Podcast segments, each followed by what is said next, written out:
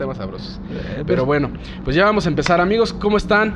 Espero que se le están pasando de lujo. El día de hoy vamos a hablar primero, es el primer podcast que vamos a, a publicar de Arte Hosting Talks. Estamos sumamente emocionados y pues bueno, queremos platicarles un poquito de qué va todo esto. Mi nombre es Daniel Rivera Mi nombre es Artemio Sánchez. y pues bueno, eh, quisimos crear este, este podcast eh, justamente porque tenemos una inquietud muy grande de hablar de tecnología, queremos seguir eh, tocando temas, pero sobre todo queremos seguir compartiendo.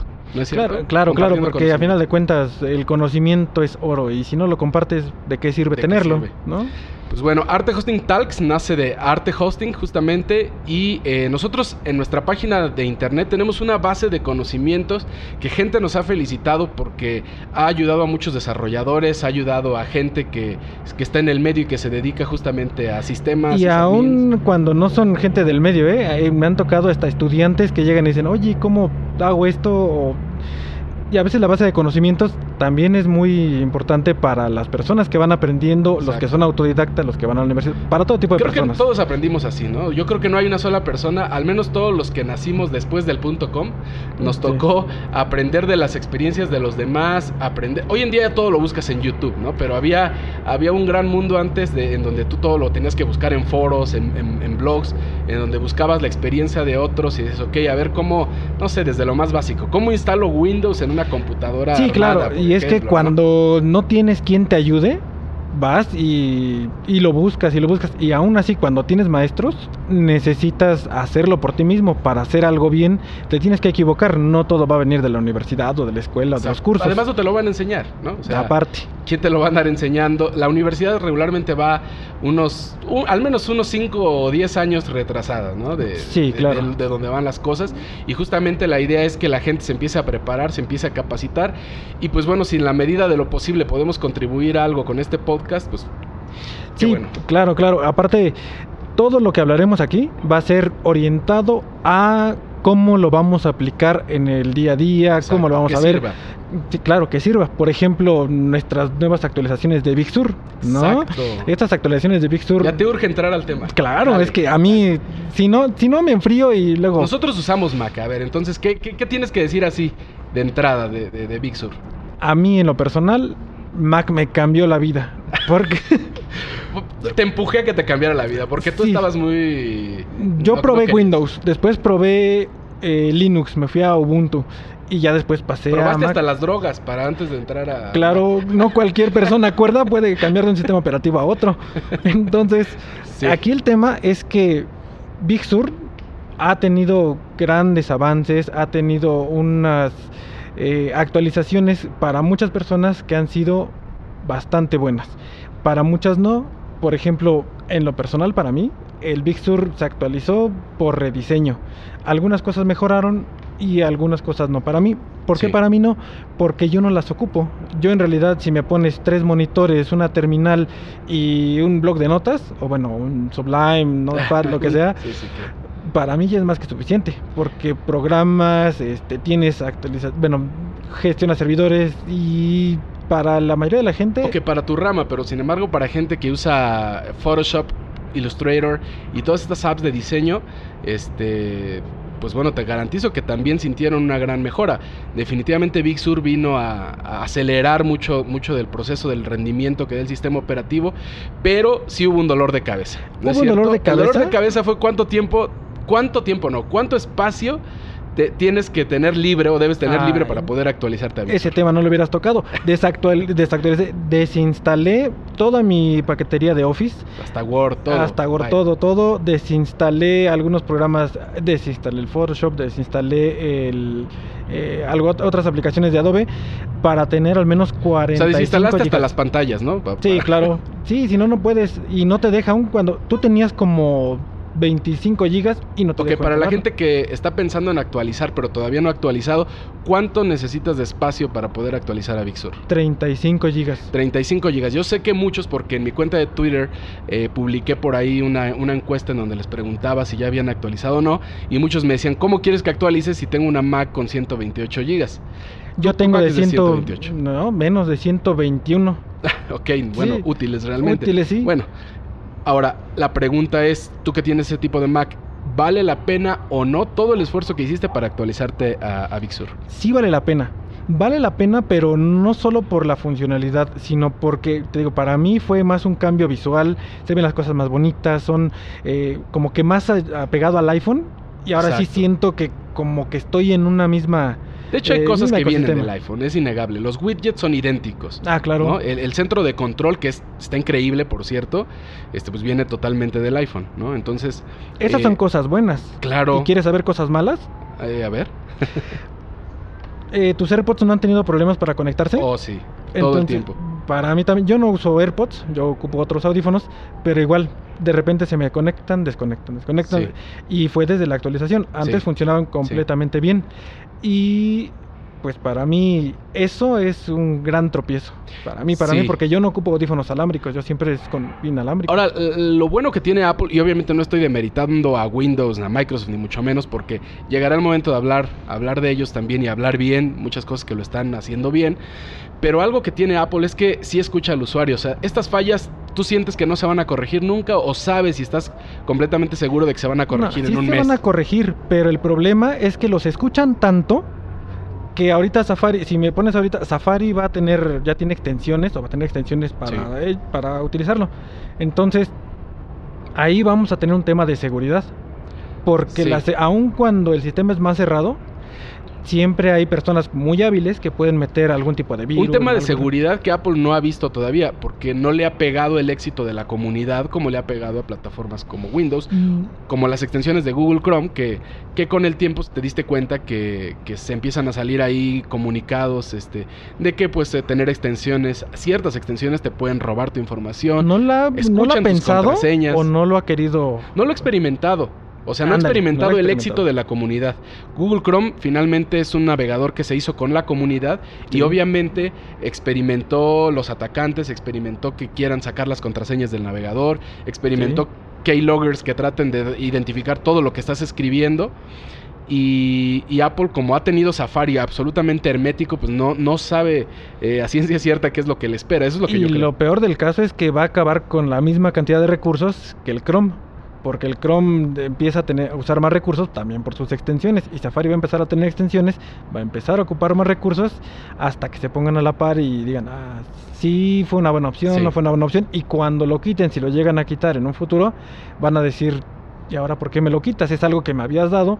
Exacto. O van a tener otra opción, ¿no? Entonces, Exacto. Está complicado. Eh, Apple nunca ha tenido miedo en quitar cosas a sus usuarios. ¿eh? Ah, la bueno. verdad es que los tiene muy estudiados, o nos tiene bien estudiados a los que usamos Mac y también Windows, y justamente nunca le ha temblado la mano para quitar opciones, ¿no? Eh, igual con la actualización de Big Sur vienen dos grandes problemas para aquellos que aún no actualizan, sobre todo para versiones 2013 y 2014.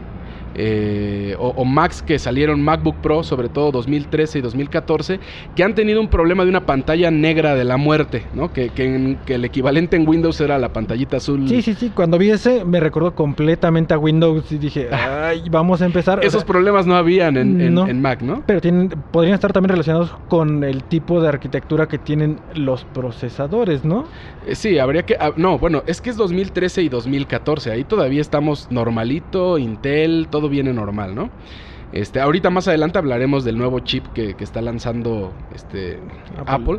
Pero este, definitivamente, bueno, esa pantalla ni siquiera se han pronunciado a- al, al respecto, ¿no? Eso es lo más eh, como desesperante para un usuario que está tratando de actualizar y que tiene estos modelos de computadoras y que se queda en pantalla negra y rea- realmente estás quitando o, o te están quitando tu herramienta de trabajo y no tienes la posibilidad de actualizarte de ninguna forma. Entonces habría que esperar a la nueva actualización de Apple, pero lo primero que nos deberíamos haber esperado es que Apple reconociera que tuvieron un error con algunos modelos eh, porque ya son cientos, cientos y cientos de personas en redes sociales que lo reportan, pero no lo han hecho hasta ahora.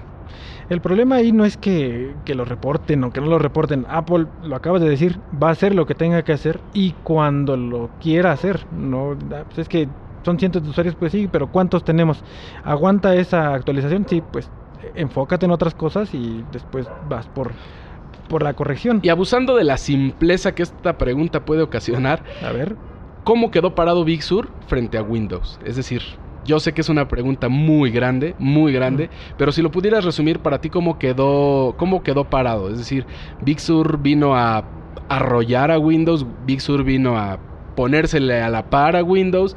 ¿Qué vino a hacer Big Sur frente a, frente a las últimas versiones de Windows para ti? Para mí, Windows, aunque me duele aceptarlo, sí se pone las pilas.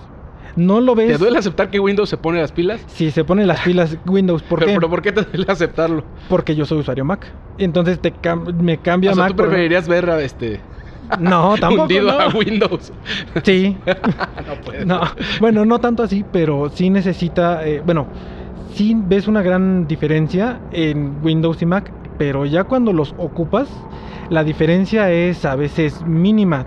¿Por qué? Porque Windows tiene mucha funcionalidad, tiene mayor compatibilidad con, con juegos, con aplicaciones, con... eh, Sobre todo juegos, ¿no? Sí, claro. ¿Y qué hacemos en la pandemia? Estar cerrados, estar encerrados y jugar uno que otro juego, a diferencia de Mac, ¿no? Que Sí. uno que otro. Pero las últimas versiones de Windows, no, no Windows 10, Windows 11, no, porque no hay, ¿no? Pero no han sacado actualizaciones así tan drásticas, pero en realidad todos sus parches y todas las mejoras que han tenido, pues sí le dan una gran batalla a, a Mac y pues hasta cierto, en algunos puntos posiblemente les gane, porque ya tienen mejores procesadores, si no es AMD es Intel de décima generación o que Sí. son RAMs de 16 GB, 32. Entonces, discos NVMe, entonces todo eso va haciendo que Mac se quede tal vez a la par de Windows y lo y el único plus que llega a tener es la durabilidad y la estabilidad del sistema. Pero Sí, de ahí en se fuera la que se compensan con sus precios finalmente, ¿no? Exacto. Sí, Bueno, es que si era bueno tocarlo, porque dices, bueno, ¿por qué siempre que hablamos de una nueva actualización de Mac tienes que compararlo con Windows?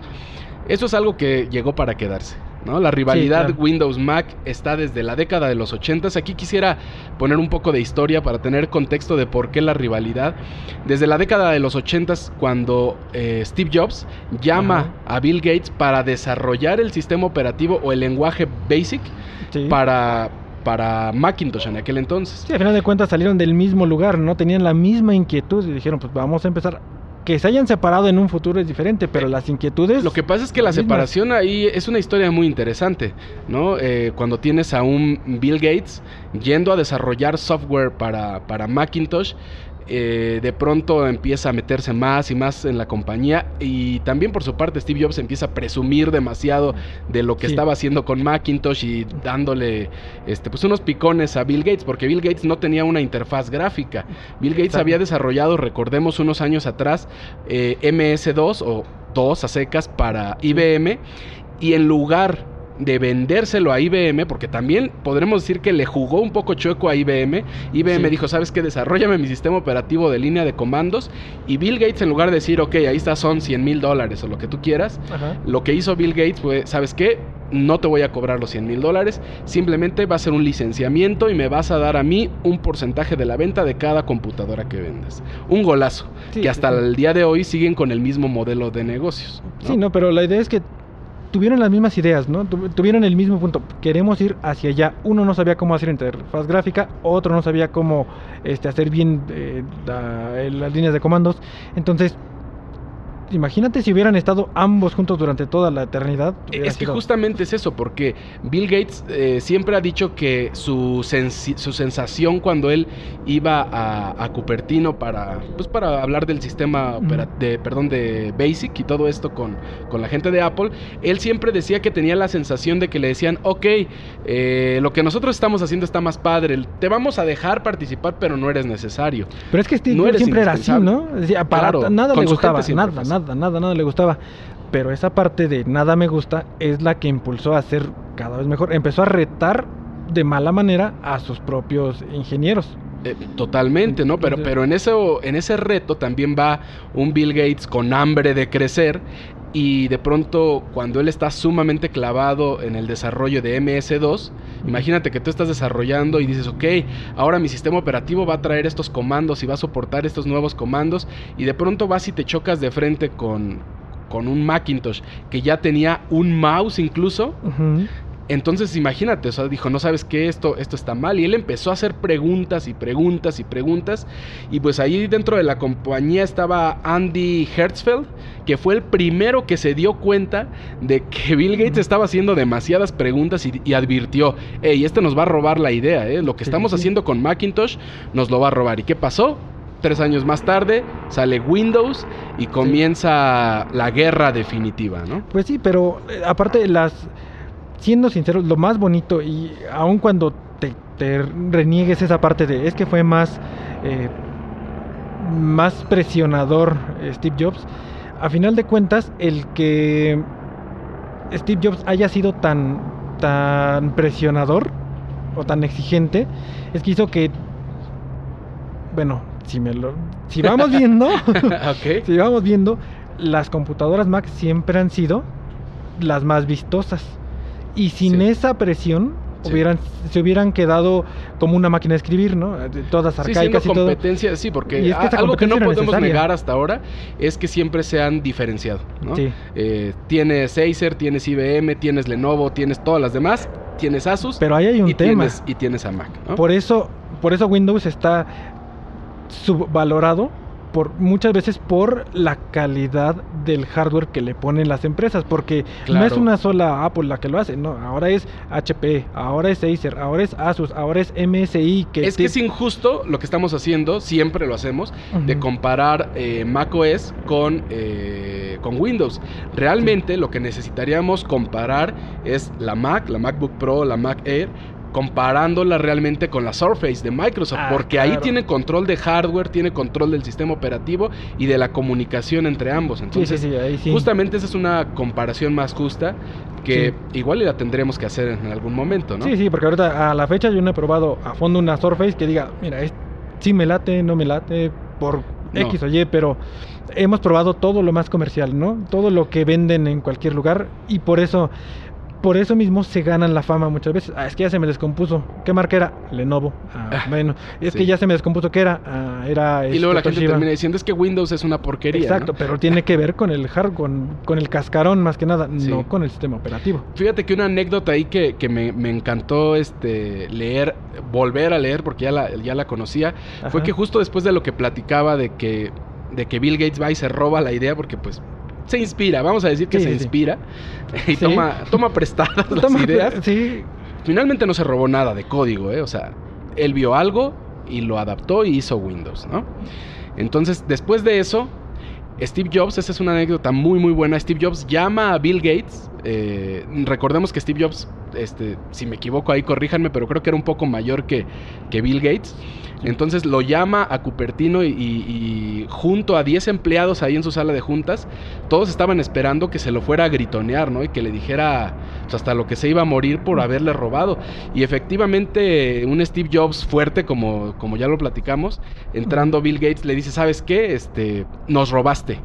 ¿No? Así directo, ¿no? No fue suave, no fue político, le dijo, nos robaste, te dimos acceso, entraste, viste todo lo que estábamos haciendo y nos robaste. Pero lo grandioso aquí es la respuesta de Bill Gates, que con su tonito chillón que tenía cuando, cuando era joven, bueno, todavía un poco, este, dijo, bueno, bueno, Steve, es cuestión de óptica, ¿no? Eh, realmente digamos que los dos nos metimos al predio del vecino y lo robamos a él. Recordando que el mouse en realidad no fue un invento de Apple, ¿no? El mouse, el puntero, fue un invento de Xerox que Apple se, lo, se lo apropió, ¿no? Y que, pareciera que, él, que, ellos lo lanzaron. A final de cuentas, eran un mal necesario el uno para el otro. Sin esa competencia, hubiéramos tardado más décadas en poder llegar a lo que ahorita, ¿no? Oye, y tan eran un mal necesario que algunos años más tarde, eh, no, tengo, no tengo bien el dato, en 2000, bueno, no, tengo bien el dato, no te voy a mentir, pero unos años más tarde llega Microsoft y en la peor crisis de Apple, cuando ya Steve Jobs había sido echado de su propia compañía, viene un Bill Gates e invierte 150 millones de dólares en Apple.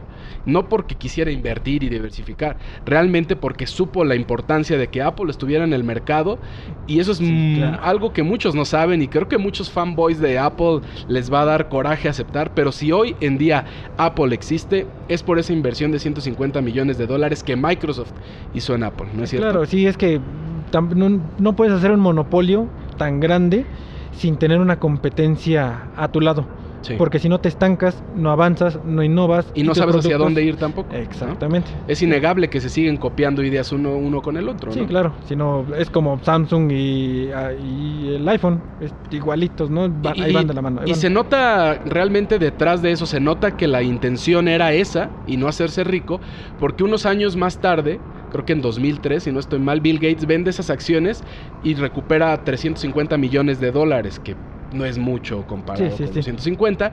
Sin embargo, eh, si las hubiera conservado hoy en día, esas acciones valen algo así como 10 mil millones de dólares.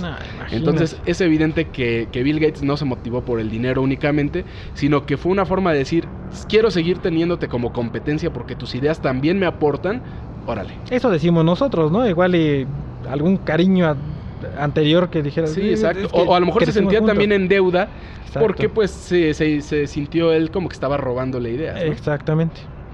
Sí. Bueno, y pues bueno, vamos a pasar de una vez al tema del nuevo chip eh, de, de Apple, eh, en donde después de muchos años de estar utilizando Intel, vuelven otra vez a crear sus propios chips, vuelven a desarrollar sus propios chips y están diciéndole adiós a Intel. En resumen, lo mío es mío y lo tuyo haz con él lo que quieras, porque Apple va a volver a regresar a sus orígenes, va a volver a decir, es que yo genero todo mi hardware y por eso va a seguir siendo de buena calidad, porque volvemos a lo mismo, no no sabemos de dónde viene una computadora, dónde viene otra, qué calidad tiene y estando Apple con su propio chip va a Es que decir ya lo "Es que es mío, controlaba mío". todo, solo le faltaba control. Bueno, claro, tiene, tiene otros proveedores, ¿no? Sí, Eso sí, lo sí. sabemos. Este, en discos creo que también usa Samsung como uno de sus prove- proveedores, ¿no? Usa Toshiba. Wow, bueno, esa sí es nueva noticia para mí. Sí, sí, sí, sí. La mayoría de las Macs que he abierto son Toshiba. ¿Y para qué abres una Mac? Curiosidad, siempre es la curiosidad. Pero sí, la mayoría es, es Toshiba. A menos que tengamos otros datos. Pero sí, la mayoría es Toshiba. Si no, te apuesto que nos van a rostizar en los comentarios, ¿no? Ya nos rostizarán. El punto aquí es que sí, tienes razón. O sea, Apple está regresando a los orígenes en donde desde la década de los noventas empieza con sus propios chips, los Power PC, en donde empieza a darle y a darle y a darle, pero la decisión, según desde mi punto de vista, que lo hace doblar las manos ante Intel y, y- y decir, ok, mi chip ya no es tan compatible, no, es- no tiene tan alto rendimiento, no está funcionando eh, ni está evolucionando a la velocidad de lo que está evolucionando Intel, para mí es que esa presión lo obliga a decir, ¿sabes qué? Si quiero evolucionar más rápido, me es más sencillo adaptar mi software para que funcione con Intel a, seguir dándole por separado y ais- aislado de todo el mundo. Recordemos que eran otros tiempos. ¿Y no será que han cambiado el chip para volver a cerrar nuevamente esa, esa área de desarrollo? Por ejemplo, con los nuevos chips ya no vas a poder instalar eh, Windows. Te, están, te vuelves a limitar en, tus, en tu software, en lo que puedes soportar dentro, dentro de tu Mac o dentro de tus dispositivos, de manera que vuelve a ser un, un círculo hermético donde ya no entra nadie, no tiene compatibilidad. Yo no creo, o sea, yo no creo que quieran limitarse eh, a otras tecnologías o, por ejemplo, a Windows, porque incluso acaban de declarar Apple que si Microsoft quiere este, hacerlo, puede desarrollar Windows para hacerlo compatible con. Claro, yo entiendo que va con jiribilla, ¿no? Sí, sí, sí. Pero este, pero sí, lo que es un hecho es que creo que sí son otros tiempos. Por ejemplo, ¿desde cuándo no está innovando este Intel? Por ejemplo, Eh, como que sacan nuevas versiones de sus procesadores y, y te hacían creer que van avanzando, van avanzando y dices, Ajá. viene el nuevo i7, ¿no? Y Sí, sí, más hercios, más velocidad, el reloj más acelerado, pero de pronto te encuentras con que llega AMD, Ah, con los AMD, Ryzen, el pequeñito AMD, Ah, o los que son Epic, 10 Ryzen, veces más pequeño que Intel, ¿no? Sí. Y de pronto llega a patear a Intel de una manera espectacular y decir, voy con mis Ryzen. Sí, que fueron los primeros que empezaron a darle la batalla a, a Intel. Los Ryzen, e inclusive tuvieron varios tropiezos los Ryzen. Sí. Y después ya salieron los Epic, que los Epic Sí. son, son una chulada, la verdad. Y son superiores ampliamente, aunque no queramos reconocerlo, pero son superiores a Intel. Y no son versión 10 como son los de Intel. Exactamente, o sea, entonces yo creo que Intel se fue rezagando en el desarrollo a, a tal punto que, por ejemplo, ya no, no consiguió ir a, a- a los 5 a los 5 nanómetros que, que de pronto llega Apple, que no se dedica a hacer chips, ¿verdad? Ujú. No se dedica a hacer procesadores y de pronto este, da el golpe sobre la mesa y dice, ¿sabes qué? Yo sí puedo y aquí está mi procesador con 5 nanómetros y con 16 mil millones de transistores. Ay, que Así. corre impresionantemente rápido, ¿eh? Estaba viendo una, un video donde hacen la comparativa entre la exportación de un video, la codificación y Sí. todo, y le gana por minutos, no segundos. O sea, sí son minutos por los que les gana y dices, wow.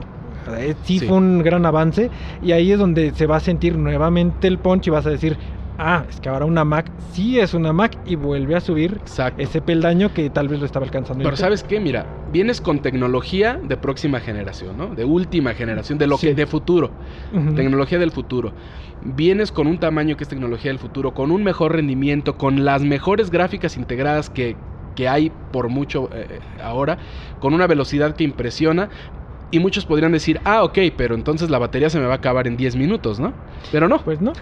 no, no, Resulta no. que te dan más del doble de lo que te daban los chips anteriores, ¿no? ¿Qué decían? ¿24 horas o algo así? ¿O Sí, 20 sí, bueno, horas? sabemos que no es cierto, Para mí con que me dure 8 o 9 horas, Exacto. dices, es más Exacto. que suficiente. Pero eh, obviamente entonces viene y realmente Apple sí, sí da un golpe fuerte sobre la mesa y tan, tan le pega a, a- a Intel que no nada más le quitas, no, no nada más se quitó a sí mismo como cliente de Intel, sino que además eh, hizo que sus acciones en esta semana, bueno, más bien ya tiene varios meses, este, desde que se hizo el, el- el anuncio de, de los chips de Apple, eh, pues, las acciones de Intel se fueron al piso.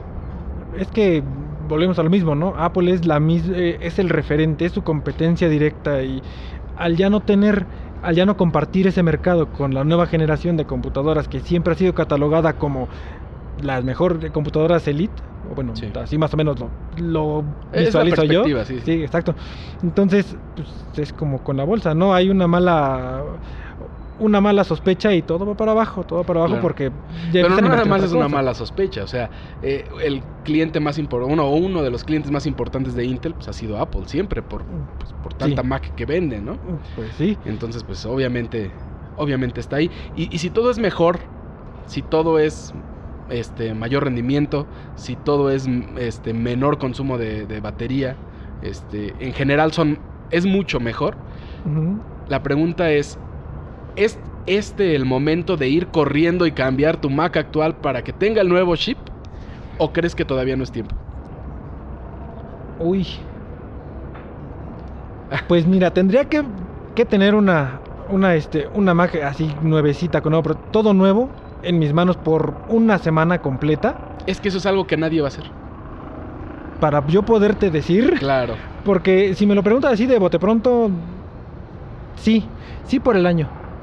Ok, sí, no, es que definitivamente Sí, no, y ya- nos está haciendo acá detrás de las cámaras el buen Tony, detrás de ahí de los teclados, unas señas raras.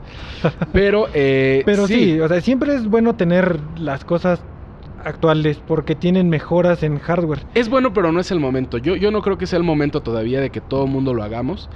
Apple ya declaró que son más o menos dos años los que les espera de adaptación. O sea, no es. No es Pero esa no es tan adaptación, ¿cómo la toman?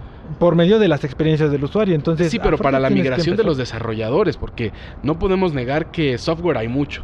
¿no? Sí. Software hay demasiado.